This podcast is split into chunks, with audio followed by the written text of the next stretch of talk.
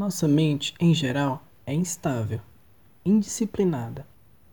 Move-se de um lado para o outro, ocupada por um falatório interior no qual temos pouca consciência.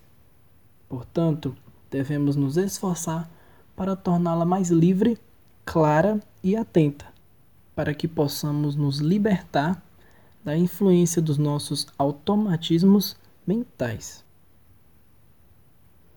Em um primeiro momento, a prática da meditação tem o objetivo de acalmar o turbilhão de pensamentos. Para isso, utilizaremos o nosso poder de concentração adotando o suporte simples e sempre disponível, o vai e vem de nossa respiração. Respiramos calma e naturalmente, concentrando toda a atenção nos movimentos da respiração. Observamos a sensação que cria a passagem do ar pelas narinas quando expiramos. Notamos o momento em que a respiração é suspensa entre a expiração e a inspiração seguinte. Ao inspirar, nos concentramos mais uma vez onde nós sentimos o ar passar e mantemos essa concentração no ciclo seguinte e assim por diante. Respiração após respiração. Sem tensão, mas sem sonolência. Ao perceber a distração, apenas retomamos levemente a observação da respiração. Não tentamos parar os pensamentos, apenas evitamos alimentá-los deixamos-os atravessar o campo da consciência como pássaro que passa no céu sem deixar rastros. É isso que temos feito nos últimos dias, treinar nossa atenção. As práticas de atenção plena são uma base para o caminho da meditação. Ter uma atenção poderosa é como ter uma lanterna potente. Cultivamos essa lanterna potente para depois conseguirmos ver o interior das salas escuras da nossa mente, para conseguirmos, afinal, investigar dentro de nós com outras práticas de investigação da mente que vamos aprender depois. A atenção é a base. É com ela que seremos capazes de desenvolver maior clareza sobre nossa mente e sobre nós mesmos. Dois psicólogos da Universidade de Harvard Matthew Killingsworth e Daniel Gilbert concluíram que a distração mental é o melhor medidor de infelicidade em nós humanos.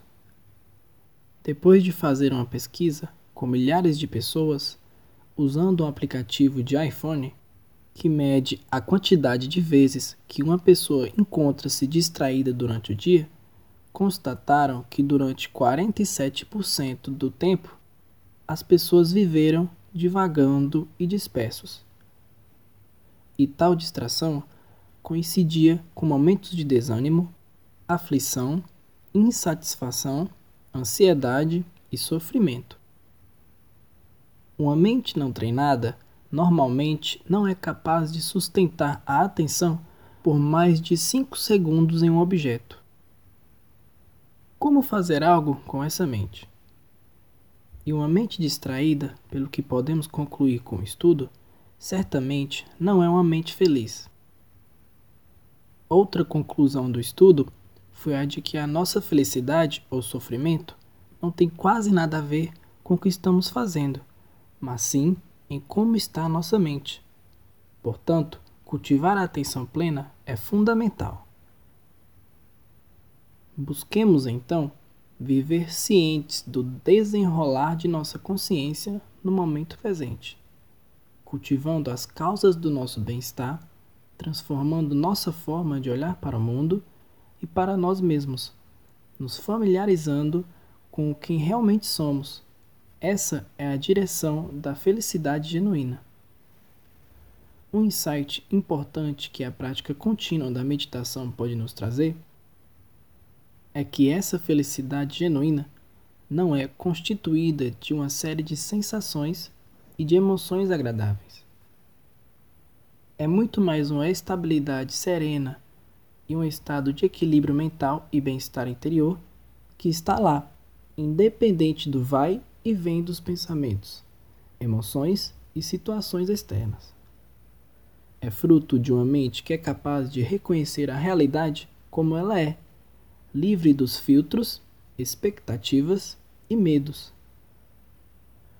Assim como afirmou Dalai Lama, sempre teremos problemas para enfrentar, mas se nossa mente estiver calma, isso vai fazer toda a diferença. Na superfície, podemos ficar chateados, mas tudo muda se podemos permanecer calmos nas profundezas da nossa mente.